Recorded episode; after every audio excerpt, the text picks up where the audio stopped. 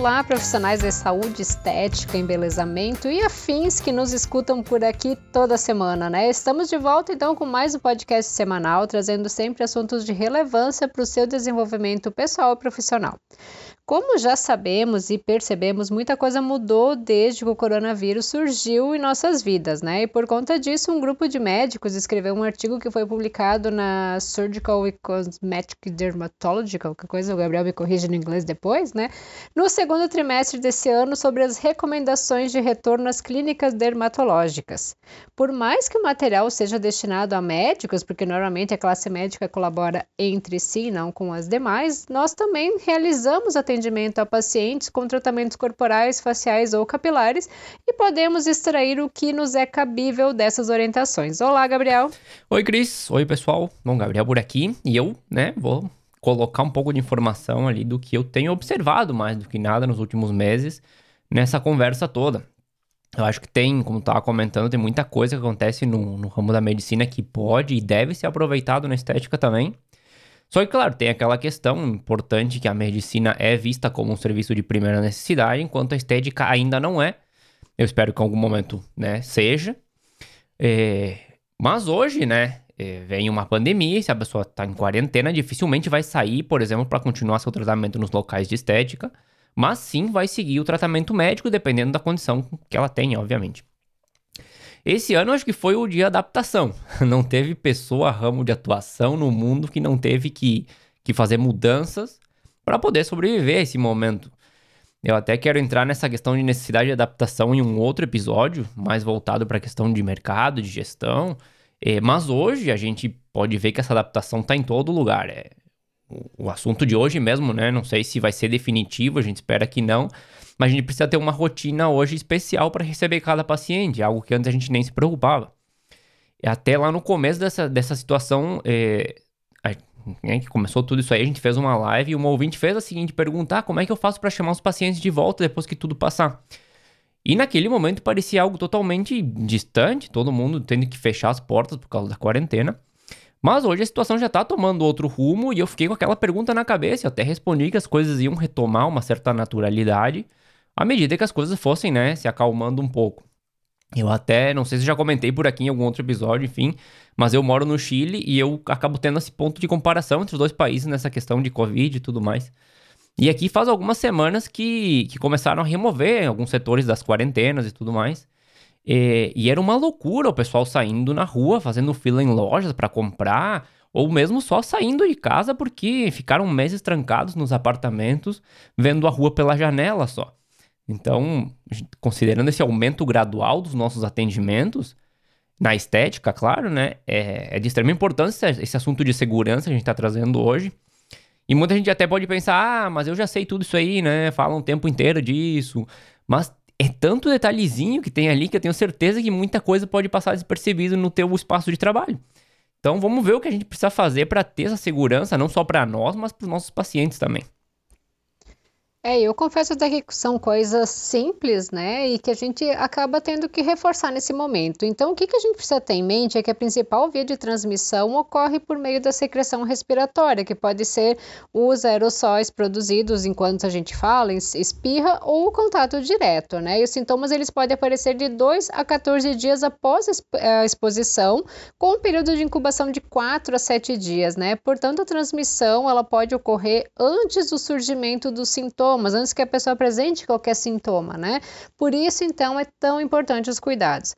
Quais são os principais sintomas que alguns pacientes podem apresentar? É febre, anosmia, tosse, dispneia e mialgia ou fadiga, né? Porém, muitos pacientes podem ser assintomáticos, ou seja, ou seja, não apresentar sintoma algum. Nós acreditamos até que a maioria dos estabelecimentos já tenham se adequado, né? Mas, mas quais devem ser as adequações das clínicas, os consultórios de estética, de acordo com as orientações da Anvisa e as publicações científicas? O uh, primeiro ponto é disponibilizar o álcool gel, 70% em todos os ambientes, ou seja, em todas as suas salas de atendimento, tem que ter um frasquinho com álcool gel. Deixar um espaçamento de um metro e meio a dois metros entre as cadeiras da tua recepção ou ter barreiras de acrílico entre elas. Eu confesso que até já tenho visto em alguns locais essas barreiras. Terceiro, orientar o paciente a comparecer com a máscara ou disponibilizar na recepção, na recepção para quem estiver sem. Hoje é difícil quem sai sem a máscara, né? Tem uma no carro, tem uma na bolsa, a gente sempre está com ela junto. Quarto, higienização do ambiente e os objetos no início e no final do dia com álcool 70% ou a solução de hipoclorito de sódio 1%. E as áreas comuns, como banheiro, sala de atendimento, de procedimento, elas devem ser limpas antes e após cada paciente. Por isso que é importante deixar um tempinho a mais de agendamento. Quinto, remover os itens de compartilhamento comum, como as revistas, os folders, tudo que tu tinha na recepção, é importante tirar nesse momento.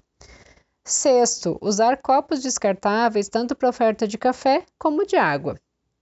Oferecer as canetas novas ou higienizadas para colher a assinatura de cada paciente. Então, ah, teu paciente vai assinar, tu vai entregar uma caneta para ele, tu pode dar, existe aqueles uh, lencinhos suave com álcool gel que ele mesmo pode estar tá limpando ali antes de, de pegar a caneta. Procurar envelopar a máquina de cartão de crédito, higienizar com álcool 70%, sempre que for usar. Se possível, manter o ambiente ventilado, com as portas e janelas abertas.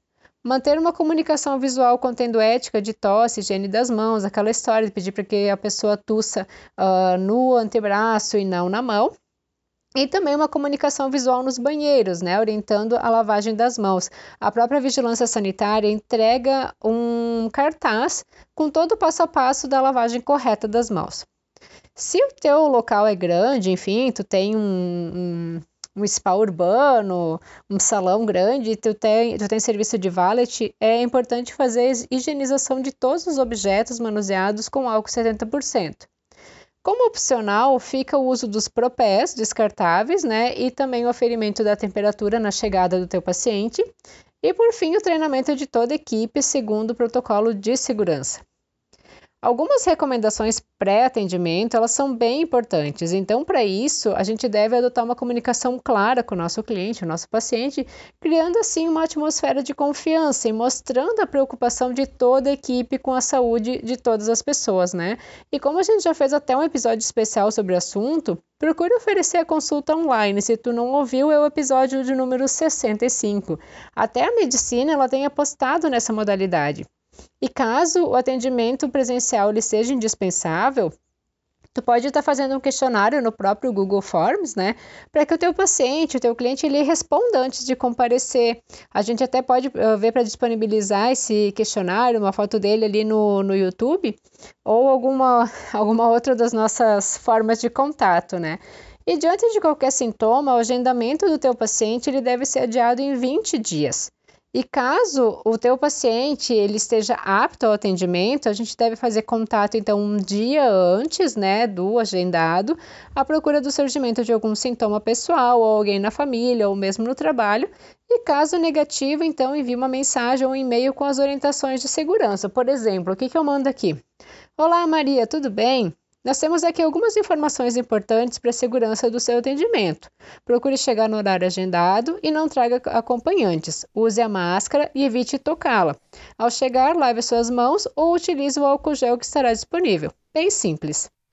É, eu acho que essas recomendações pré-atendimento precisam estar dentro do novo fluxo já de atendimento de todo o espaço de estética. Mandar essa mensagem para o cliente, né? Porque no final das contas é uma responsabilidade das duas partes. Não? É óbvio que você vai procurar ter o mais alto padrão de segurança, mas se o cliente não respeita esse mesmo padrão, vai ficar complicado, né? Imagina você toda preocupada ali e o cliente chega bem tranquilo, sem máscara, sem nada.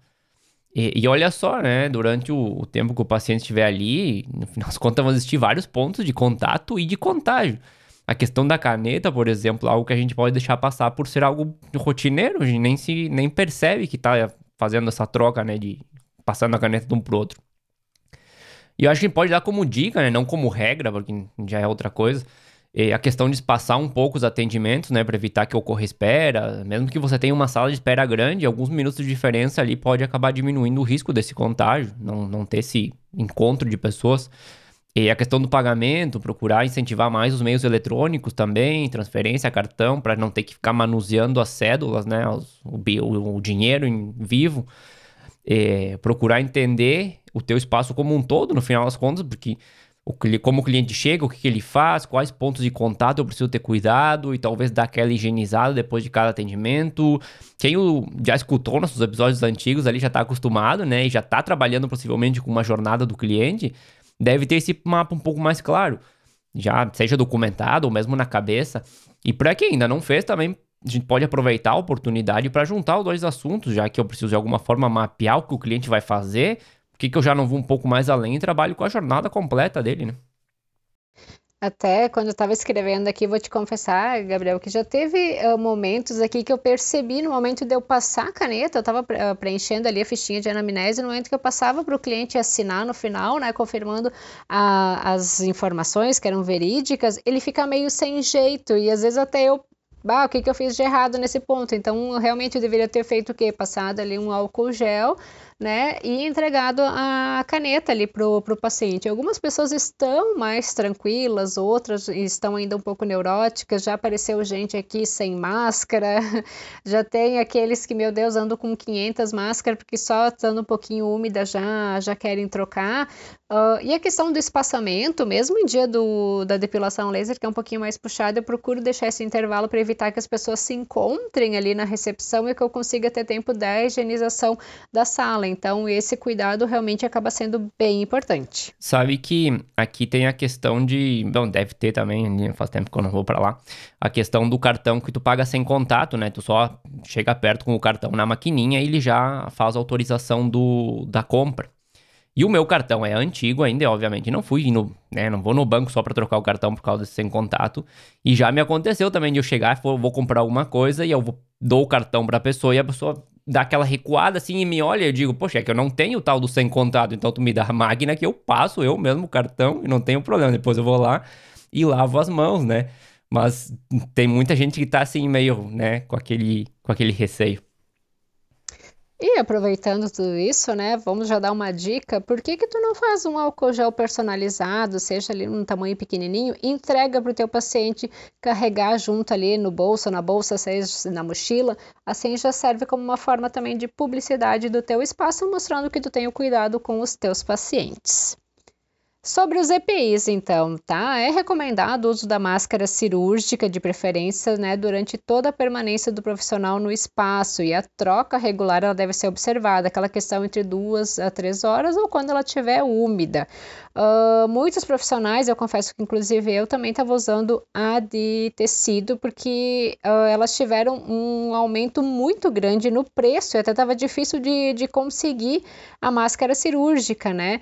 Então, uh, a recomendação da Sociedade Brasileira de Infectologia é que esse modelo de pano seja usado quando tu vai, quando tem qualquer coisa que não seja o teu atendimento, né? Nada referente ao teu trabalho, ou então que seja usada pelos teus pacientes e não os profissionais, mas agora elas já estão retomando no mercado com um valor um pouco mais acessível. E durante o atendimento físico é recomendado o uso do avental descartável, aqueles de TNT, né, que ele deve ser trocado a cada paciente. Então, mesmo o teu jaleco, tá? Se tu usa jaleco de pano, procura trocar ele com mais frequência, não passa a semana inteira com o mesmo jaleco. Em situações de proximidade com a face do paciente, é sugerido o uso da máscara N95 óculos de proteção ou então a face shield, né, que é aquela de acrílico que cobre todo o rosto, e o uso de luvas ele se ele uh, é necessário somente durante os procedimentos. É, a, a, questão da. Agora eu não sei como é que tá, mas no começo ali eu tava acompanhando, depois eu parei de ver televisão também, porque tava uma. né? É, a questão da cirúrgica, tinha muita gente comentando que também ela tem um tempo de, de duração ali, porque tu começa. É, soltar ares por aí, ela vai umedecendo e quando ela vai umedecendo, tu vai, vai perdendo efetividade. Agora não sei se realmente se provou isso ou não, mas deixo aqui como esse comentário que eu tinha visto em algum momento. E aqui o que eu, né, o meu comentário vai mais numa linha de pergunta, né, Cris, que não que tem também, não é a face shield, mas é as máscaras de, de acrílico, que é, acho que é acrílico o material dela, até tu tem uma ali quando tu usa, fazia o atendimento de, de injetáveis, se eu não me engano. E eu acredito que elas também são bem efetivas, né? Claramente o preço deve ser mais elevado e tudo mais, mas acaba sendo um investimento que você vai fazer só uma vez, porque obviamente se ela não quebrar, você não vai trocar. Só que também é importante, caso seja esse modelo, também tem que ter a higienização dessa máscara, né? Sim, até a máscara cirúrgica é de duas a três horas ou quando ela estiver bem úmida. E essas outras máscaras que elas são semelhantes à face shield, mas elas cobrem só a boca, as maquiadoras usavam muito também, né? Mas nesse momento elas não são recomendadas em função dos aerossóis que ficam no ar. Então tu precisa ter uma máscara que realmente ela fique em contato, que ela cubra, porque essa outra acrílica ela fica um espaço entre a máscara e o teu rosto e tu pode ter a contaminação na mesma. Ela seria apenas para ti não estar uh, gotejando, né? Todo mundo quando fala gospe, digamos assim, seria só para não ficar gotículas Uh, indo para outra pessoa, mas os aerossóis provenientes de tosse, espirro ou mesmo da própria fala, ela não se torna efetiva. E mesmo quando a pessoa usa face shield, que é o acrílico inteiro na frente da, da face, uh, é importante utilizar a máscara de tecido embaixo dela.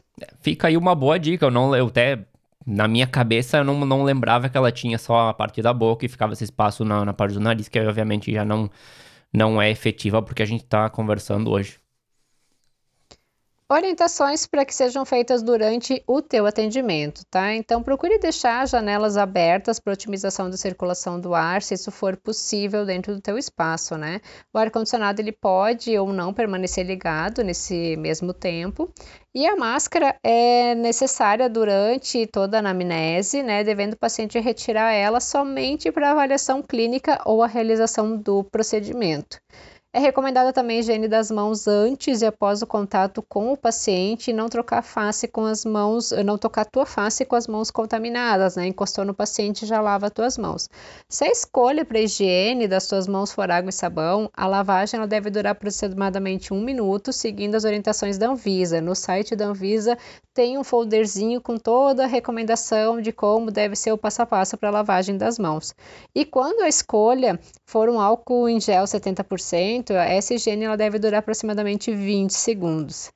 A maca que tu vai realizar o teu atendimento, ela deve estar coberta então por um lençol descartável que deve ser removido e descartado após a utilização de cada paciente, e todos os equipamentos que possam ser utilizados em contato direto com o paciente, eles devem ser higienizados com álcool 70%, ou então a substância recomendada pelo fabricante do aparelho a fim de não danificar. Muitas vezes eles recomendam uma solução de clorexidina 2%, se eu não me engano, porque o álcool ele pode ressecar os componentes plásticos e tu ficar sem o teu aparelho.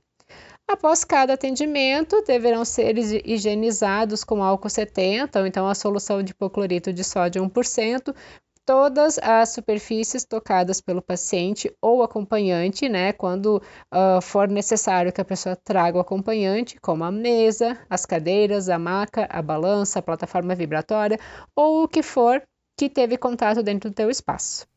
Tu acabou comentando ali no começo, mas eu fiquei com uma dúvida, não sei se uma dúvida, enfim, vamos ver se, né, é, tem alguma regra com relação ao uso da máscara pelo paciente durante o atendimento? Porque, obviamente, se for um tratamento facial, vai ser impossível que o cliente fique com a máscara o tempo inteiro, né? Agora, vamos dizer que é um tratamento corporal. Não teria, teoricamente, problema, e até talvez seria bom que ambos, profissional e paciente, mantivessem as máscaras. E se não for uma regra, o que, que tu acha como política da empresa, como uma orientação para o paciente? Porque, claro, existe toda a incomodidade, né, do uso da máscara e todo mundo entende essa situação. Mas quem atende muito mais corporal, cabelos, mãos, pés, unhas, pode ter esse resguardo adicional, digamos. Porque qual que é a minha teoria? É melhor esse incômodo, digamos, né, de os dois manterem as máscaras do que você, como profissional, terminar pegando o Covid e ter que ficar 15 dias sem poder trabalhar.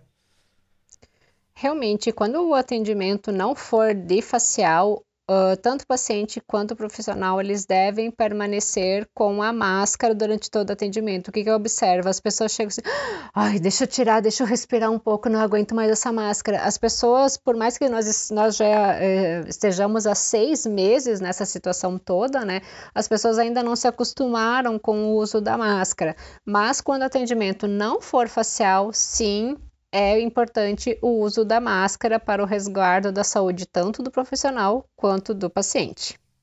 Acaba ficando já também, né? Não sei se é uma dica, mas é, é uma boa ambos ficarem com as máscaras aí, evitamos qualquer tipo de problema, porque como ia ficar 15 dias sem poder trabalhar porque você tá com Covid, acaba sendo bem mais complicado.